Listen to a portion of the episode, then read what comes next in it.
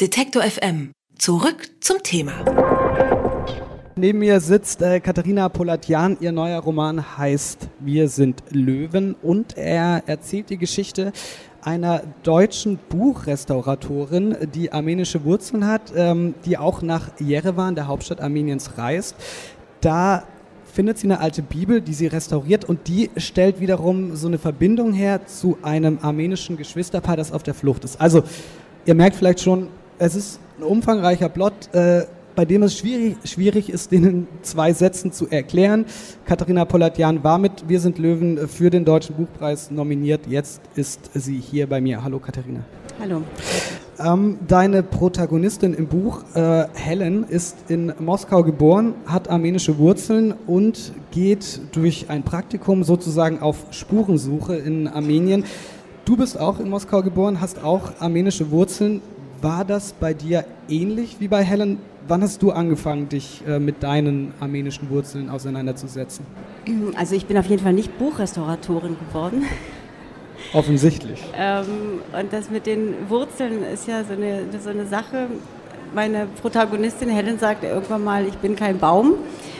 Ähm, also eigentlich interessiert sie sich nicht so richtig für, für ihre Wurzeln. Und das ist auch die Haltung, mit, mit der sie auch nach Armenien reist. Also sie ist ein bisschen wie so eine Echokammer und ähm, lässt alles auf sich wirken und, und nach und nach fängt sie an, sich für diese Geschichte zu interessieren und auch für die Geschichte ihrer Familie. Und bei mir ist das ein bisschen ist ähnlich. Ähm, warum? Warum? Warum ist es ähnlich bei dir? Also naja, ich habe ja, also ich, genau, ich habe ja auch einen armenischen Namen und äh, als wir nach Deutschland kam, also ich bin 78 mit meinen Eltern aus Moskau ähm, ausgewandert, da war der, dieser Name eigentlich ein russischer Name. Und also Sowjetunion, alles gleich, klar. Und erst später habe ich angefangen, mich auch mit der armenischen Geschichte auseinanderzusetzen und habe erstmal lange Zeit gebraucht, äh, überhaupt ähm, mir auszumalen, wie könnte ich davon erzählen, also von, von, von diesem Menschheitsverbrechen und habe auch ähm, eigentlich immer zwischendurch gedacht, ich kann davon gar nicht erzählen und wenn, dann brauche ich eine, eine Form, also ich brauche den distanzierten Blick dafür. Und so kam das eigentlich so eins zum anderen und dann bin ich nach Armenien gereist und, und habe gemerkt, also habe dann angefangen, mich mit diesem Land zu beschäftigen, mit der Geschichte und ähm, habe eben auch ein Praktikum gemacht in diesem Handschriftenarchiv in dem Matanadaran und so kam dann meine Buchrestauratorin zustande. War es dann für dich eher ein, ein Werkzeug, das, das du äh, benutzt hast, um deine eigene Geschichte aufzuarbeiten und es dir dann am Ende viel einfacher gefallen ist, das äh, fiktiv zu tun als autobiografisch? Nein, weil das ist ja auch nicht meine eigene Geschichte. Also das ist, ich habe ich hab zwar bei der Recherche, ist es, also mein, mein Großvater ist Überlebender des Völkermords ähm, an den Armeniern, aber ich habe bei der Recherche bin ich eigentlich nur auf lose Enden gestoßen. Das heißt, ähm, ich musste mich der Fiktionalisierung völlig hingeben und das fand ich gut, weil ich dann auch nicht irgendeiner Form von Authentizität dann verpflichtet war, sondern konnte eigentlich direkt in die Fiktion gehen. Nochmal äh, zurück zu dieser Bibel, von der ich zu Beginn schon erzählt habe. Ähm, Helen findet die und restauriert die, ähm, äh, diese Bibel, die diesem armenischen Geschwisterpaar gehört hat. Und äh, deren Familie ist dem äh, türkischen Völkermord äh, an den Armeniern zum Opfer gefallen. Ähm, diese Bibel verbindet dann diese beiden Geschichten. Welche konkrete Bedeutung hat denn diese Bibel in der Geschichte der beiden Geschwister? Also die Bibel und vor allem das, das Evangeliar äh, spielt bei den, also in der, in der armenischen Kulturgeschichte eine, eine sehr große Rolle. Das ist etwas Identitätsstiftendes für die Armenier und ähm, fast jede Familie hatte früher eine Familienbibel und so auch dieses Geschwisterpaar. Und die, die, das ist eben anders als bei den abendländischen Handschriften zum Beispiel, sind die armenischen Bibeln sehr klein und sind richtige Gebrauchsgegenstände.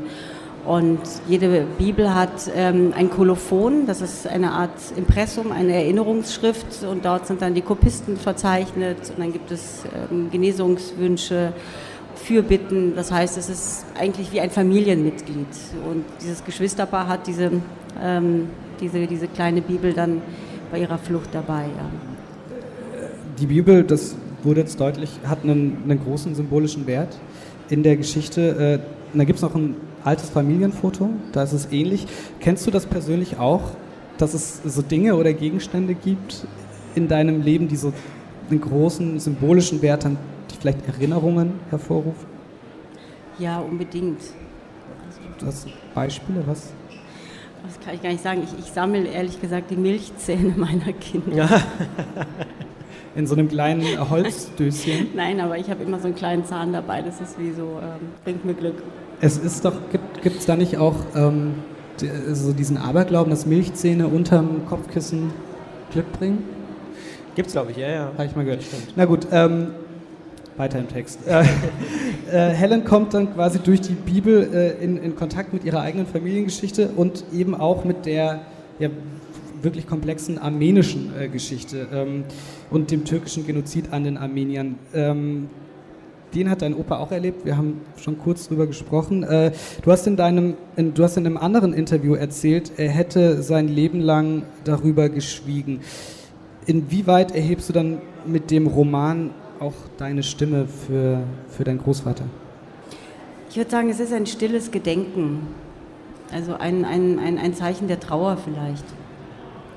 Weil ich kenne seine Geschichte nicht. Also was ich weiß, ist, dass er auch mit seiner Schwester geflohen ist vor dem Völkermord an den Armeniern und mehr weiß ich halt nicht. Und, ähm, und das ist so diese Leerstelle. Also das, der Roman heißt ja, hier sind Löwen, Nix und Leones. Das sind so die, ähm, die Leerstellen, die, die, äh, die auf den römischen Karten verzeichnet waren, äh, Terra Incognita. Und das war für mich ähm, auch immer ein sehr schönes Bild für die Leerstellen in der eigenen Geschichte. Was ich ganz spannend finde, ähm, ist, dass egal in welcher Erinnerung oder Auseinandersetzung mit Vergangenheit, mit Geschichte es oft dann die nächsten Generationen sind, ne, die dann darüber reden. Also der Großvater selber sagt nichts dazu. Ja. Das erleben wir auch mit Zeitzeugen aus der DDR oder so, dass die Eltern nichts sagen und die Kinder dann irgendwann fragen und sagen, was war denn da? Und das war in den 68ern genauso. Also ist das bei dir auch so, dass du sozusagen Fragen hast, die eben nicht beantwortet wurden? Ja, das ist manchmal, ist das, das war manchmal gar nicht so konkret. Ähm, also mein Großvater eben, der ist, der ist äh, gestorben in dem Jahr, in dem ich geboren wurde. Und mein Vater hat sich dann wiederum zwar künstlerisch mit dem Völkermord an den Armeniern beschäftigt, aber hat mit seinem Vater auch nie gesprochen. Also hat ihn eigentlich auch nicht gefragt. Und ich habe so das Gefühl, ich habe so eine Art Stellvertreterfunktion übernommen. Also ich stelle die Fragen eigentlich für meinen Vater. Und deswegen war für ihn auch dieses Buch sehr, sehr wichtig. Und ich, ja, das ist, das ist interessant. Also das, ähm, das sind oft die Enkel, ne? Genau, also. dass das bis in die vierte Generation hineinreicht. Ähm, aber vielleicht braucht man auch diese Distanz. Vielleicht auch die emotionale Distanz, weil ich natürlich ganz anders an, an, an diese Suche nach äh, ja gut, Wurzeln, Spuren, wie auch immer, herangehe, ähm, als mein Vater das getan hätte. Zum äh, Schluss noch äh, des Interviews und auch des Buches, äh, ohne jetzt zu viel vorwegnehmen zu wollen. Ähm, die Geschichten enden sehr unterschiedlich. Äh, überspitzt formuliert Happy End versus äh, Familientragödie. Ähm, ich habe in der Rezension zu dem Buch gelesen, Fiktion versus Realität. Ähm, und das Spannungsfeld, das gibt es ja in deinem Buch auf jeden Fall. Was liegt dir denn als äh, Literarin äh, näher? Wünschst du deinen Protagonisten eher ein Happy End oder soll es dann doch das bloße Schicksal sein? Ich wünsche eigentlich immer allen das Happy End. also fällt es dir schwerer, die, das tragische Ende zu schreiben? Ich schreibe ehrlich gesagt, also ich finde ja auch, dass beide Enden in diesem Roman offen sind. Beide. Und ich, äh, das ist mir sowieso wichtig, dass man dann einfach als, als Leserin diesen, nochmal diesen Freiraum hat, ähm, sich vielleicht ein mögliches Ende auszumalen das Ende an den Armeniern war nicht, war nicht gut, war kein Happy End. Und in meinem Buch auch nicht. Oh. Wir sind Löwen von Katharina Poladian war in Hier sind Löwen. Hier, Hier sind, sind, Löwen. Löwen. Ja. ja. Hier sind Löwen. War auch schön, wir sind Löwen. Passt ja auch. Wir sind Löwen von Katharina Poladian war in diesem Jahr für den Deutschen Buchpreis nominiert. Das stimmt. Ist erschienen bei S. Fischer und kostet 22 Euro. Ich hoffe, das stimmt jetzt auch alles. Das stimmt. Vielen Dank für den Besuch. Vielen Dank auch. Wer unser Angebot voranbringen möchte, hilft uns schon mit dem guten alten Weitersagen. Egal ob im Freundeskreis oder im sozialen Netzwerk Ihrer Wahl. Empfehlen Sie uns gern weiter.